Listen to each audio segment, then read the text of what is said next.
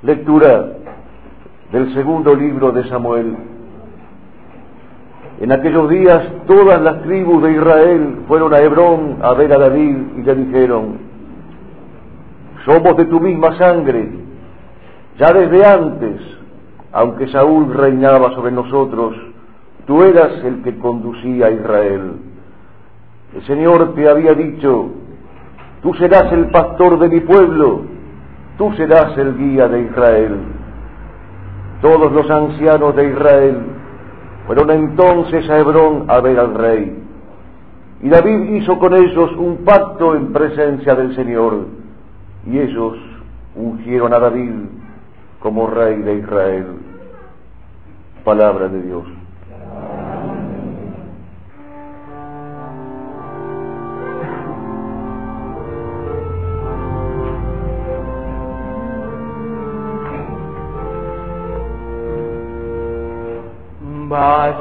Vayamos alegres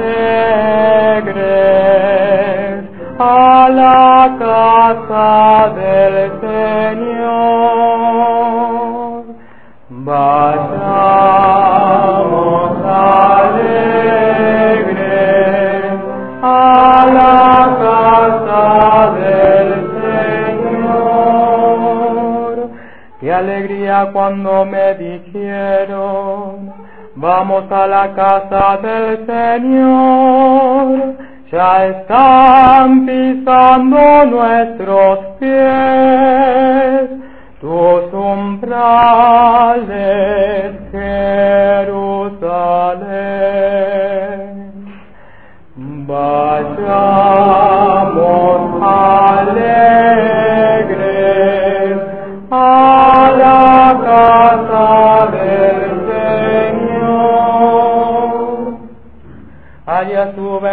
Tribus, las tribus del Señor, según la costumbre de Israel, a celebrar el nombre del Señor.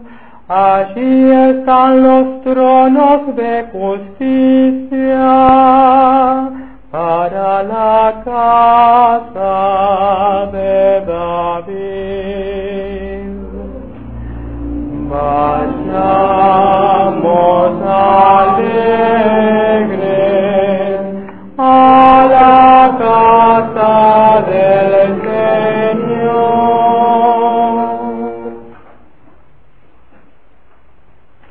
De la carta del apóstol San Pablo a los colosenses. Hermanos, demos gracias a Dios Padre que nos ha hecho capaces de participar en la herencia de su pueblo santo en el reino de la luz. Él nos ha liberado del poder de las tinieblas y nos ha trasladado al reino de su Hijo amado, por cuya sangre recibimos la redención, el perdón de los pecados. Cristo es imagen de Dios invisible, primogénito de toda criatura, porque por Él fueron creadas todas las cosas, del cielo y de la tierra, visibles e invisibles, tronos y dominaciones, principados y potestades. Todo fue creado por Él y para Él. Cristo existe antes que todo y todo tiene su consistencia en Él. Él es también la cabeza del cuerpo que es la iglesia. Él es el principio, el primogénito de entre los muertos y así es el primero en todo. Porque Dios quiso que en Cristo habitara toda plenitud y por Él quiso reconciliar consigo todos los seres, los del cielo y los de la tierra, y darles la paz por medio de su sangre derramada en la cruz. Palabra de Dios.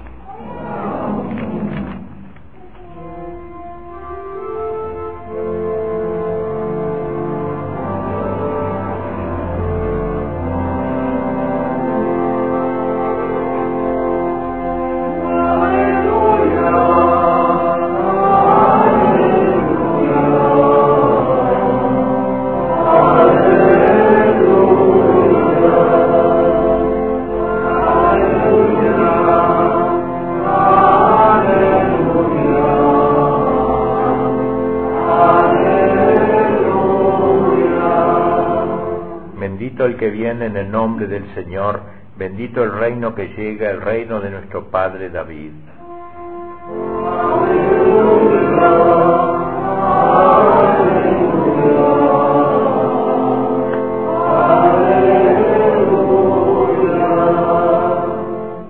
El Señor esté con vosotros. Censura del Santo Evangelio según San Lucas.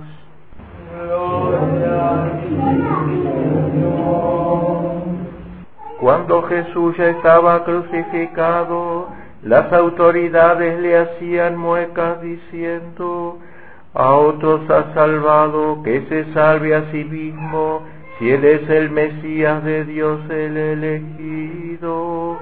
También los soldados se burlaban de Jesús y acercándose a él le ofrecían vinagre y le decían, si tú eres el rey de los judíos, sálvate a ti mismo. Había en efecto sobre la cruz un letrero en griego, latín y hebreo que decía, este es el rey de los judíos. Uno de los malhechores crucificados insultaba a Jesús diciéndole, si tú eres el Mesías, sálvate a ti mismo y a nosotros. Pero el otro le reclamaba indignado, ni siquiera temes tú a Dios estando en el mismo suplicio. Nosotros justamente recibimos el pago de lo que hicimos, pero este ningún mal ha hecho. Y le decía a Jesús, Señor, cuando llegues a tu reino, acuérdate de mí. Jesús le respondió, yo te aseguro que hoy estarás conmigo en el paraíso. Palabra de Dios. Gloria a ti, Señor Jesús. La figura de David ha polarizado las lecturas del Antiguo Testamento porque David fue una imagen de Cristo como rey, rey guerrero. David fue un rey siempre en combate y su sucesor Salomón, en cambio, un rey pacífico que pudo gobernar con serenidad la tierra a él confiada. El texto más importante del Evangelio que se suele usar para la fiesta de Cristo Rey es aquel diálogo en donde él expresamente, diálogo con Pilato, donde él expresamente se manifestó como rey. Cuando Pilato le preguntó, tú eres rey, rey del grito de los judíos, tenemos un solo rey, el César, tú eres rey, le preguntó Pilato, y Jesús le respondió, tú lo has dicho, yo soy rey, para esto nací, para esto vine al mundo. Una afirmación taxativa que hace de esta expresión un dogma de nuestra fe, la realeza de Cristo. Cristo es Dios verdadero, es hombre verdadero, pero también es rey. Digamos que muchos, aun católicos modernos, como decía un eminente cardenal del siglo XIX, el cardenal Pi, muchos hombres de nuestro tiempo no dudan, y católicos de nuestro tiempo no dudan en llevarle a Cristo los dones que le llevaron los magos, recuerdan el oro, del, de, incienso y la mirra. El incienso era como un símbolo de la divinidad, se incensaba a los ídolos. Al llevarle el incienso a Cristo era como reconocerlo como Dios. La mirra era lo que, el elemento con que se conservaban los, los difuntos. Entonces, llevándole la mirra era como reconocerlo como verdadero hombre. Pero también el oro, y el oro era el símbolo de la realeza. Le llevan oro también para, como reconociéndolo Dios como reconociéndolo rey, es decir, oro, incienso y mirra, rey, Dios y hombre. Pues bien, el cardenal Pi decía que muchos católicos de nuestro tiempo aceptan a Cristo como Dios, aceptan a Cristo como hombre, verdadero Dios, verdadero hombre, y eso está muy bien, pero olvidan llevarle el oro de la realeza, olvidan de considerarlo como rey. Por eso, por este olvido sobre todo, fue que el Papa Pío XI en el año 1925 publicó la encíclica llamada Quas Primas, en donde hace todo un análisis de la realeza de Cristo, del ámbito de la realeza de Cristo, e instituye la fiesta de Cristo Rey, la solemnidad de Cristo Rey, que a partir de entonces se celebra todos los años hacia el fin del año litúrgico, como clausurando toda la vida de Cristo, clausurando aquella vida que comienza en el Adviento, que lo va preparando, en la Navidad, en la en Semana Santa, en la Ascensión, Pentecostés, y ahora Cristo Rey como broche de oro de todo este proceso redentor. Hay una frase en, las epístolas de San Pablo donde, se, donde el apóstol anuncia la necesidad perentoria de que Cristo ejerza su realeza. Dice San Pablo, es necesario que Cristo reine. Es necesario, es una necesidad que Cristo reine. Y es una, una realeza de Cristo que se extiende a dos ámbitos. Ante todo el ámbito personal y eso lo ha dicho él expresamente, él personalmente. Dijo Cristo en cierta ocasión, mi reino está dentro de vosotros. Es decir, quiere ser rey de los individuos, rey de los corazones, rey de las personas. Fue ahí en los individuos, en las personas y en los corazones donde comenzó la rebelión de Adán y Eva. Adán y Eva pecaron en su interior y como hombre, Adán como Eva mujer, Eva como mujer, individualmente se apartaron del plan de Dios y por eso Cristo quiere esta revancha salvífica, quiere ocupar otra vez los corazones, la individualidad, la personalidad de cada uno de nosotros. Por eso mi reino está dentro de nosotros. Donde empezó el pecado, allí Cristo quiere empezar la redención, en los individuos. Pero hay otra frase, no solamente Cristo quiere reinar en los individuos, sino también Cristo quiere reinar en las sociedades porque él en otra ocasión dijo, se me ha dado todo poder en el cielo y en la tierra, también en la tierra, no solamente en el mundo angélico, del cielo, de los ángeles y de los santos, sino también en la tierra, es la realeza social de Jesucristo. Y explicitemos un tanto estos dos ámbitos de la realeza de Cristo, ante todo el ámbito interior. Debemos cada uno de nosotros prepararle un trono a Cristo en nuestro interior. Sería malo si lucháramos por la realeza de Cristo en el exterior y no nos preocupáramos de que Cristo reine en nosotros.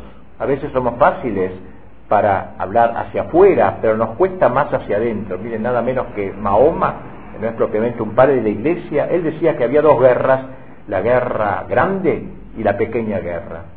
Uno se imagina que la guerra grande será la guerra santa, esa guerra que hizo él, en todo el, que se inició en su época, pero luego siguió y que conquistó toda el África, toda España, etcétera, y llegó a Francia. Esa sería la gran guerra y la pequeña guerra, qué sé yo. No, él, para él la gran guerra era la lucha interior. La otra era la pequeña guerra. Y creo que ha dicho una gran verdad en eso.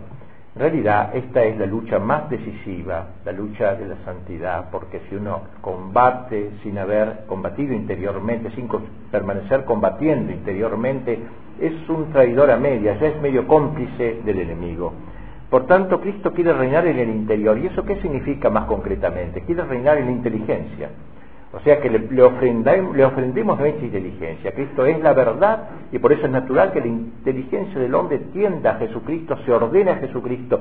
No que no conozca otras cosas que Jesucristo, pero en realidad todo debe tratar de ordenarlo a Cristo, a Cristo que es rey de la, de la verdad, es el, rey, es el rey mismo, es la verdad encarnada, yo soy la verdad. No solamente enseña la verdad, Cristo es la verdad. Por eso entonces nuestra inteligencia, al conocer la verdad, al someterse a la verdad, se somete a Jesucristo en última instancia, la verdad natural y la verdad sobrenatural. También Cristo quiere reinar en nuestro interior, sobre todo por la voluntad, la otra gran facultad del hombre, o sea que le ofrezcamos nuestra voluntad. Hágase tu voluntad así en la tierra como en el cielo. Podríamos decir, hágase tu voluntad así en la mía, ¿eh? en la mía mi voluntad como en el cielo. O sea que mi voluntad debe marchar al unísono con la voluntad de Cristo. Eso es permitirle que reine en mi interior. Inteligencia y voluntad, las dos facultades más importantes del hombre, deben ponerse de rodillas ante Cristo que quiere ser el Rey, el Señor de nuestro, de nuestro interior. Asimismo, le debemos ofrendar nuestros afectos, ya que Cristo quiere tener con cada uno de nosotros una relación esponsalicia.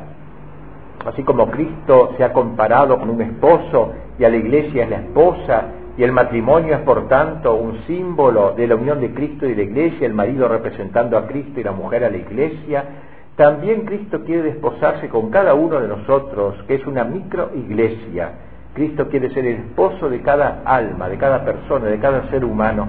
Y por eso le debemos dar nuestro afecto también, porque es propio del matrimonio, de las nupcias espirituales, que es la vida de la gracia, vivir en gracia, vivir en la amistad, en el matrimonio con Cristo, entregarle también todo ese mundo de los afectos. En fin, todo lo que en nuestra vida es progreso espiritual debe ser visto a la luz de este servicio de Cristo Rey de nuestros corazones, de cada uno de nosotros. El progreso en las virtudes, que eso es la vida cristiana, el progreso en la fe, en la esperanza, en la caridad, en las virtudes grandes, virtudes cardinales, la fortaleza, la justicia, la templanza eh, y la victoria sobre los vicios contrarios, todo ese combate interior, todo ese progreso es en realidad una manera de permitirle a Cristo reinar en nosotros. Qué lindo sería irlo, dejar penetrar cada vez más y más y más, que no, que nada escape, que no haya una franja de nuestra vida pagana, que haya escapado a, la invasión de esta, de esta, como de este bautismo del Cristo que ha entrado en nosotros como un diluvio para inundarnos plenamente, que no haya regiones paganas en nuestro ser. Eso es toda la vida espiritual del cristiano eh, eh, en última instancia, hasta que pudiera llegar un día, ojalá, aunque sea el día de nuestra muerte, de poder decir, ya no vivo yo, sino que Cristo vive en mí. Ya le he preparado un trono en mi interior. Cristo vive en mí. Cristo es Señor de mi inteligencia, Señor de mi voluntad, Señor de mis afectos, propulsor de mis virtudes. Cristo, Rey de los individuos. Pero decíamos que hay un segundo nivel, que es el nivel social. Porque como bien dice el Papa, Pío XI en su encíclica, no porque el hombre se junte en sociedad, puede dejar de reconocer la realeza de Cristo. Sería absurdo reconocerlo en mi interior y permitir no interesarnos de que en el exterior Cristo nos reina. El dicho se me ha dado todo poder, dijimos, en el cielo y en la tierra. También entonces Cristo debe expresarse, debe, regir todo el mundo exterior. Es lo que se llama, dijimos, la realeza social de Jesucristo. ¿Y cuáles son esas sociedades externas en las cuales Cristo debe reinar? Por ejemplo, la familia. Toda la, pastoral de la Iglesia a lo largo de los siglos en formar la familia cristiana, ese bastión de la, de la, cristiandad, que es la familia cristiana, eso que decíamos antes, que el esposo se convenza de que él es el que representa a Cristo en su familia y la mujer se convenza de que ella representa a la iglesia en su familia, esa concepción del matrimonio tan noble, este sacramento es grande, dice San Pablo como una expresión de admiración, sacramento grande, el sacramento del matrimonio, no solamente se expresa en expresión el amor entre la mujer y el marido, el amor hasta la muerte, en la fidelidad a la palabra empeñada, sino también en la fecundidad, numerosos hijos, todo esa, que Cristo reine en las familias. Es necesario que Cristo reine, dice San Pablo, agreguemos en las familias. También un otro nivel de la, de la realeza de Cristo es el nivel de la cultura, porque si Cristo es el Rey por ser la verdad de nuestros corazones, que queremos buscar la verdad, conocer la verdad, también la cultura, que es la expresión de la verdad en tantos niveles, debe estar orientada a Jesucristo. Por eso los, los antiguos, los hombres tradicionales entendían que toda la cultura debía tener a Cristo como culmine. En la Edad Media, por ejemplo, la universidad, que era como el, el centro principal de la cultura, tenía como la materia más importante la teología, a la cual se ordenaban todas las otras materias la medicina, el derecho, todas las materias se estudiaban, pero se ordenaban a la filosofía y ella a la teología, era todo como una catedral, así como habían catedrales hechas de piedra, había las catedrales de estas de las sumas, que eran justamente sumas, las sumas teológicas, sumas filosóficas, que eran como catedrales del espíritu, de la cultura, donde Cristo reinaba en el orden cultural, en la sociedad. Y también en la política, evidentemente, ¿por qué? No puede haber una cristiandad, no puede haber una realeza social de Cristo sin un gobierno que lo reconozca como tal. Decía Pío, Pío XI que cuando los parlamentos más lo nieguen a Cristo, más lo debemos afirmar. Y hoy eh, sabemos que no es así. O Cristo que reine en el campo de la política. El rey, el presidente debe considerarse, es un vicario de Dios en el orden temporal. Así como el Papa es vicario de Dios en el orden espiritual, el jefe de Estado es como un vicario de Dios para el orden temporal. Ese es el sentido cristiano de, del que ejerce el poder político en la sociedad. Un lugarteniente, San Luis, que era un gran rey, eh, se llamaba el lugarteniente de Dios, como un virrey de Dios. Ese es el sentido cristiano de la autoridad. O sea, también Cristo debe ordenar el orden político, que no, que no, no, no por ser político, una palabra que hoy casi es una mala palabra, quede excluido del cetro de Cristo, que es el rey de los reyes, es el señor de los señores, y no hay un Estado bien fundado que no lo reconozca públicamente a Cristo como, como rey. Así pues, la realeza social de Jesucristo. Papa XIII en un documento decía, hubo un tiempo, lo dice con cierta nostalgia, como diciendo estamos en una época terrible como era el fin del siglo XIX, pero hubo un tiempo en que esto fue realidad. O sea, no es una utopía, no es una cosa inventada en un escritorio por un grupo de ideólogos, fue una realidad con todos los defectos propios de las obras humanas. En la época llamada de la cristiandad, en la época también llamada medieval, esto se llevó a cabo en cierta forma. La familia una familia cristiana, el gobernante, como acabamos de decir, los buenos gobernantes se reconocían lugartenientes de, de Cristo eh, eh, y el orden de la cultura, como dijimos, estaba ordenado todo él al conocimiento de Dios y a la teología. Fue, había pecadores, por cierto, pero sabían que eran pecadores, no como ahora que no existe la categoría social del pecado, y es natural que así sea porque, como el pecado es una ofensa a Dios, y Dios no existe en la sociedad contemporánea, es natural que tampoco exista la categoría del pecado, y por eso se lo llama incorrección, desprolijidad, o se buscan eufemismos para eh, cubrir esta eh, calificación de nuestros eh, delitos.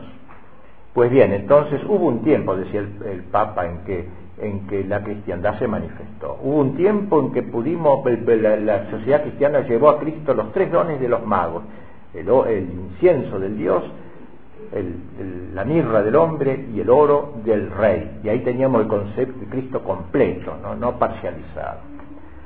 Pero junto con este grito de Pablo, es necesario que Cristo reine, hay otro grito que también está escrito en el Evangelio, aunque viene eh, en una parábola, y es aquella parábola de aquel hombre que dejó su tierra, se fue lejos, eh, y, y, sus súbditos, cuando lo vieron lejos al rey, dijeron, no queremos que éste reine sobre nosotros. Pues bien, esta frase también está en el Evangelio, entonces, no queremos que éste reine sobre nosotros. Y esta frase no es de, eh, de, una, de una imaginación como de quien hace una parábola, como Cristo que la hizo aquella, sino que es una frase que está también flotando en el aire de la historia, podríamos decir. No queremos que este reine sobre nosotros. Y es un grito que es asumido por toda una sociedad humana. Así como el primer grito es necesario que Cristo reine, es retomado por San, San, San Agustín llamaba la ciudad de Dios, que justamente, decía él, se caracterizaba por el primado de Dios y la sujeción del hombre y de todo lo humano a Dios, esa es la ciudad de Dios, la llama San Agustín, estaba la ciudad del mundo, la ciudad del hombre, en donde el centro, la cumbre es el hombre, el hombre endiosado, el hombre con mayúscula, el hombre de los derechos del hombre, la soberanía del hombre y con la consiguiente marginación de Dios. Pues bien, así como la ciudad de Dios hace suyo el grito, es necesario que Cristo reine, la ciudad del mundo hace suyo este segundo grito, no queremos que este reine sobre nosotros. Y estos dos gritos, estas dos banderas explican la historia, el sentido teológico de la historia. No basta con tener un conocimiento sociológico, económico o político de la historia. No podemos entender la historia leyendo los diarios si no tenemos esta visión más amplia digamos, ver la historia desde los ojos de Dios, por eso visión teológica de la historia, ver cómo la ve Dios, no como la vemos nosotros, que nos enfrascamos en los hechos cotidianos y olvidamos esta gran visión, este gran conflicto, esta gran lucha entre las dos ciudades o entre las dos banderas.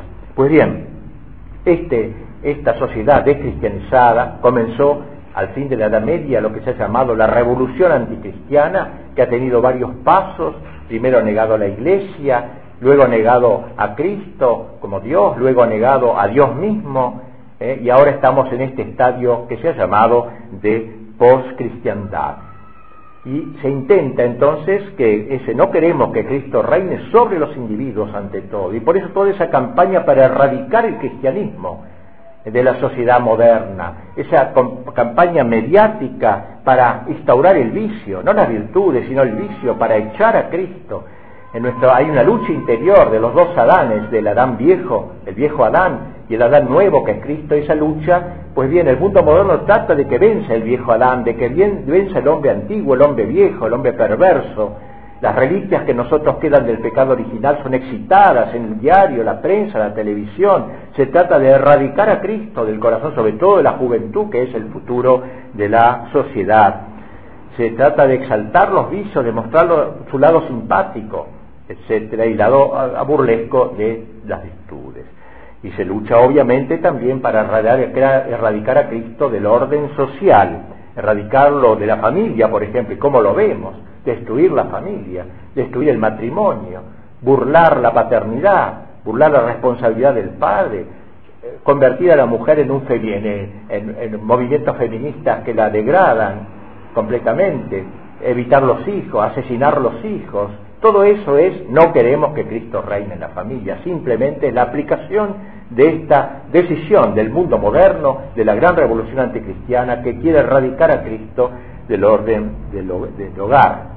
Asimismo la cultura, esta cultura o pseudocultura que se está montando, esto que llamaba Gramsci la revolución cultural, que es precisamente tratar de que el hombre no piense más en el primado de Dios, que el hombre se haga inmanentista, que vive en esta tierra como si esta fuera su patria terminal y definitiva. Esta, esta cultura es realmente eh, eh, eh, expulsadora, marginadora de Cristo. No queremos que Cristo reine en la cultura.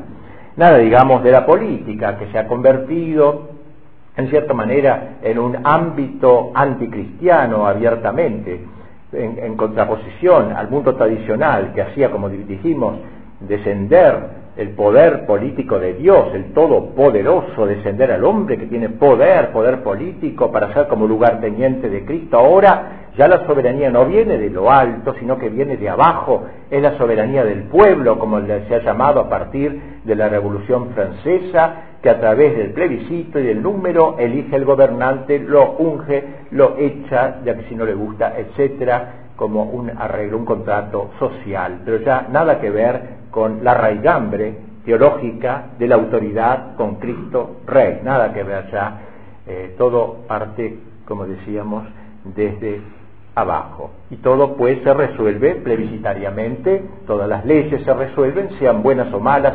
El rey antiguo debía respetar la ley natural, debía respetar la ley divina, y eso no lo podía tocar aunque se llamaban reyes absolutos algunos de ellos, pero ellos, por más absolutos que fuesen, no eran absolutos como las democracias modernas, que son absolutas, absolutistas, porque pueden tocar el orden sobrenatural y el natural, ignorar el orden sobrenatural. Es despótica la democracia moderna que conocemos.